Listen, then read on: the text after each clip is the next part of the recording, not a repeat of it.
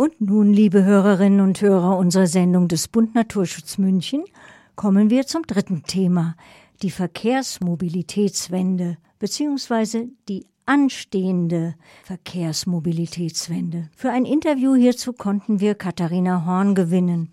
Kollegin Ramona Rösch wird nun live Katharina Horn in der Funktion als Mobilitätsexpertin befragen.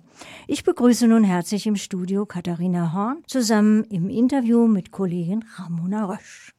Hallo, vielen Dank für die Einladung. Servus, schön, dass du gekommen bist. Ja, der Verkehrssektor laut Wuppertal-Institut wieder das Sorgenkind immer noch, was das Thema Klimaschutz angeht. Ja, wie könnte jetzt eine nachhaltige Alternative aussehen, fragt man sich. Ähm, ja, da gibt es ja verschiedene Konzepte, beispielsweise die sanfte Mobilitätsnutzung. Aber wir beide waren ja auch auf der IAA und haben festgestellt, da fehlen die Fantasien, die Utopien, die Visionen. Wie ist dein Eindruck jetzt einige Tage nach dem ja, Schlamassel mit der IAA hier in München? Ja, eigentlich fast noch schlimmer, weil wenn ich mir so Wahlaussagen äh, ähm, anhöre, nee, so ähm, Aussagen von angehenden oder auch jetzigen PolitikerInnen, äh, bin ich schon ein bisschen erstaunt, wie fantasielos das auch manchmal ist. Es wird immer festgehalten am motorisierten Individualverkehr, also dass jeder alleine mit seinem Auto rumfährt. Und es kann ja wohl überhaupt nicht die Zukunft sein. Wir brauchen Platz, wir brauchen bessere Luft, wir brauchen einfach weniger Autos. Und ich fürchte, dass man das auch sagen muss und dass man wahrscheinlich noch viel tiefgreifend tiefgreifende Veränderungen, tiefgreifendere Veränderungen in der Gesellschaft vorbereiten muss. Weil natürlich, wir haben eine große Automobilindustrie in Bayern und äh, aber bald nicht mehr, wenn wir so weitermachen. Ähm, das hat man auch auf der IAA gesehen. Also es gibt auch andere Länder, die ähm, äh, Autos machen können. Und vielleicht ist es auch gar nicht unsere Zukunft. Wir haben eigentlich ganz andere Bedürfnisse. Wir brauchen Busse, wir brauchen Bahnen, wir brauchen Trambahnen, wir brauchen Schienen und wir brauchen Menschen, die das können. Wir brauchen vielleicht, weil das war was, was ich beim städtischen Mobilitätskongress gehört habe, wir brauchen vielleicht sogar autonome Fahrzeuge, aber nur für Ride-Pooling, als Ride-Pooling-Fahrzeuge. Da habe ich nämlich von Professor Möckel gelernt. Man könnte den gesamten Autoverkehr in München mit 19.000 Fahrzeugen abwickeln. Das heißt, wir haben 720.000 Fahrzeuge umsonst rumstehen.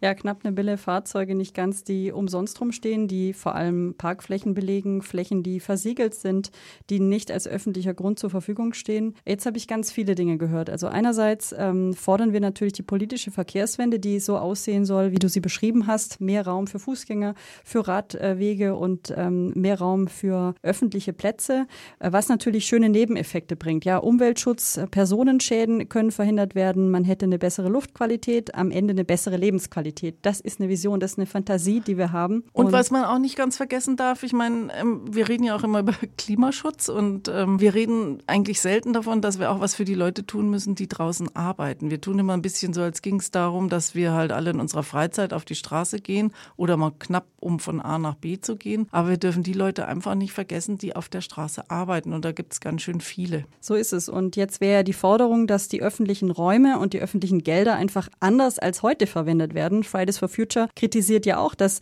der Bund, das Bundesverkehrsministerium hier nicht genug tut. Äh, wie fällt deine Beurteilung jetzt äh, aus, gerade auch mit Blick auf Bayern, kurz vor der Landtagswahl? Was wird hier getan und wie gut also man merkt, das? man merkt wieder, wie schnell Autobahnausbau geht und Straßenbau und wie langsam eigentlich ähm, äh, der öffentliche Nahverkehr umgebaut wird. Ich meine, da gibt es ein wahnsinniges Investition, einen wahnsinnigen Investitionsstau und das ist einfach tragisch, weil wir haben heute so eine Aktion gemacht, kann ich ja kurz erzählen. Wir alle wissen ja, die Stammstrecke ist jetzt mit 14.000 Millionen sozusagen beziffert, was das kosten kann und wahrscheinlich auch wird, vielleicht sogar noch mehr. Und es gibt halt viele andere Projekte, ähm, die einfach nicht umgesetzt werden können, weil dafür gar kein Geld da ist. Und heute haben wir äh, in allen Bezirken in Bayern äh, Fotoaktionen gemacht und gesagt, hier könnte mein Bahnhof sein, zum Beispiel in Dinkelsbühl, weil da gibt es überhaupt keinen Bahnhof mehr. Da gibt es nur noch das Schild und mit dem Schild kann keiner fahren.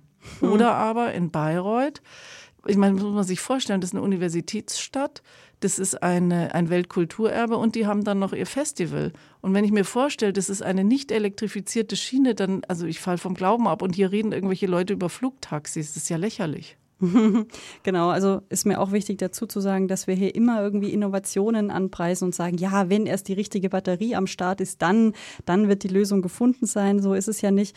Äh, das ist das eine, dass hier einfach aufgrund der Stammstrecke sehr viel Potenzial nicht genutzt werden kann. Wir als Bund Naturschutz sagen ja auch, die zweite Stammstrecke, die Brücken, die bisher gebaut wurden, die kann man ja verwenden. Man muss es aber nicht zwingend komplett durchziehen, weil es ja die Alternativprojekte gibt. Also das wäre eben auch nochmal Einsatz, dass man das eben politisch hinterfragt. Und das andere, darauf möchte ich jetzt noch mal kurz eingehen, hattest du gleich am Anfang erwähnt, Kulturwandel. Dass das mit, was das mit uns macht, dass wir eigentlich neue Routinen brauchen, neue Gewohnheiten brauchen. Ähm, und da meine Frage an dich, was kann der BN oder was kann auch die Politik tun, damit Menschen überhaupt begreifen, ja, ich muss mich auch ändern, damit sich sozusagen das Mobilitätsverhalten im Ganzen ändert, äh, weg eben von dem äh, großen Individualverkehr äh, hin zu mehr ÖPNV-Nutzung?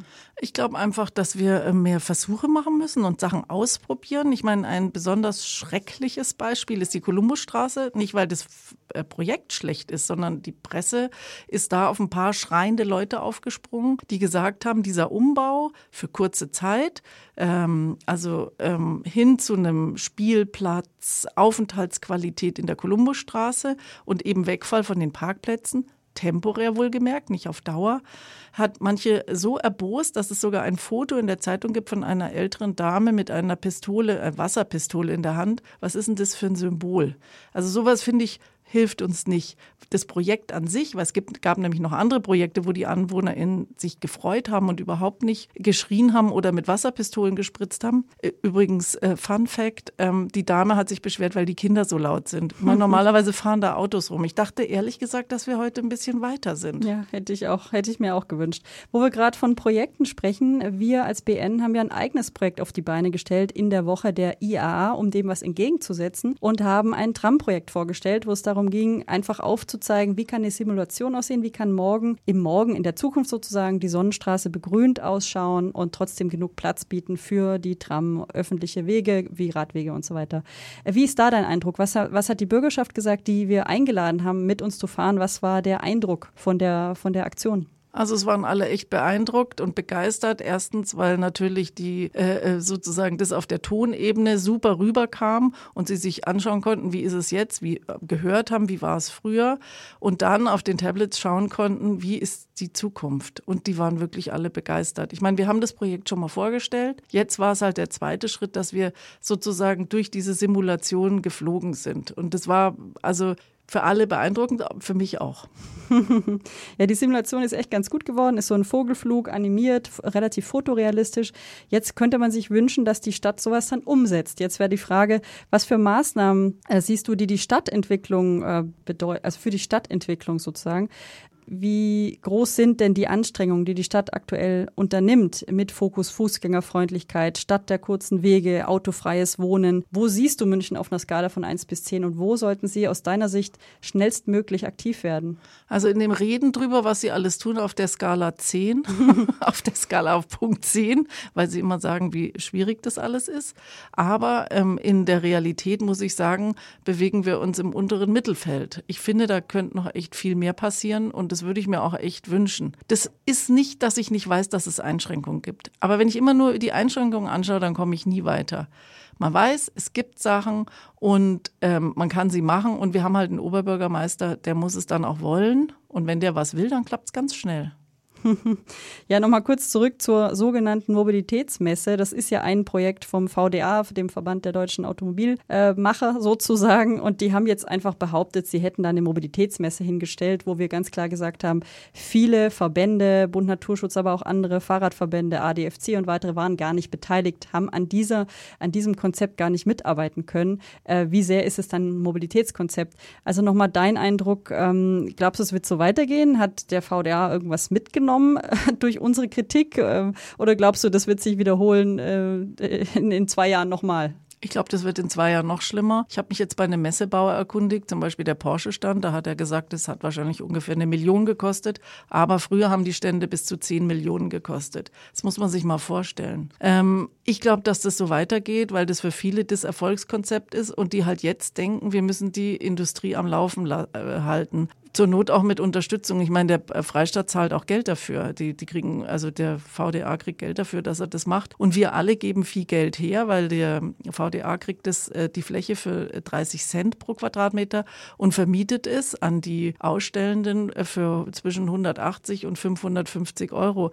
Die machen einen Bombengewinn damit. Also gut, die müssen ein bisschen Wasser und Klos äh, bereitstellen. Hm. Aber äh, also so eine Marge hätte ich auch gern mal bei irgendwas. Ja, und mein Eindruck war auch, und da wollte ich dich fragen, ob du es ähnlich siehst, die ganze, das ganze Thema sieht aus wie eine Antriebswende. Also man spricht gar nicht von Verkehrswende, man, man behandelt gar nicht das Thema, dass wir an sich weniger Automobile brauchen, als wir sie aktuell haben. Also die Reduktion von absol in absoluten Zahlen, Reduktion von Fahrzeugen. Stattdessen wird immer davon gesprochen, ja gut, wenn wir jetzt alles elektrifizieren, dann haben wir da irgendwie weniger Abgase und dann äh, sind alle happy. Ähm, wie ist dein Eindruck, welche Rolle kommt auch der städtischen Politik zu, um dann eine andere Botschaft, auch eine andere Vision zu zeigen. Ich meine, das ist doch ganz klar. Ähm, äh, das werden dann genauso viele Autos rumstehen. Äh, ob die jetzt ähm, einen Motor, einen Benzin oder einen äh, Elektromotor haben, das macht keinen Unterschied. Und übrigens, ich weiß nicht, ob es alle schon mitgekriegt haben, aber bei uns kommt der Strom nicht aus der Dose, sondern wir müssen einfach auch schauen, wo wir die ganze Elektrizität herkriegen. Und ich möchte unbedingt, dass wir hin zu einer echten Verkehrswende kommen und auf gar keinen Fall weiter so wie bisher machen. Danke, das nehmen wir als Schlusswort. Vielen Dank für das Gespräch. Danke für die Einladung.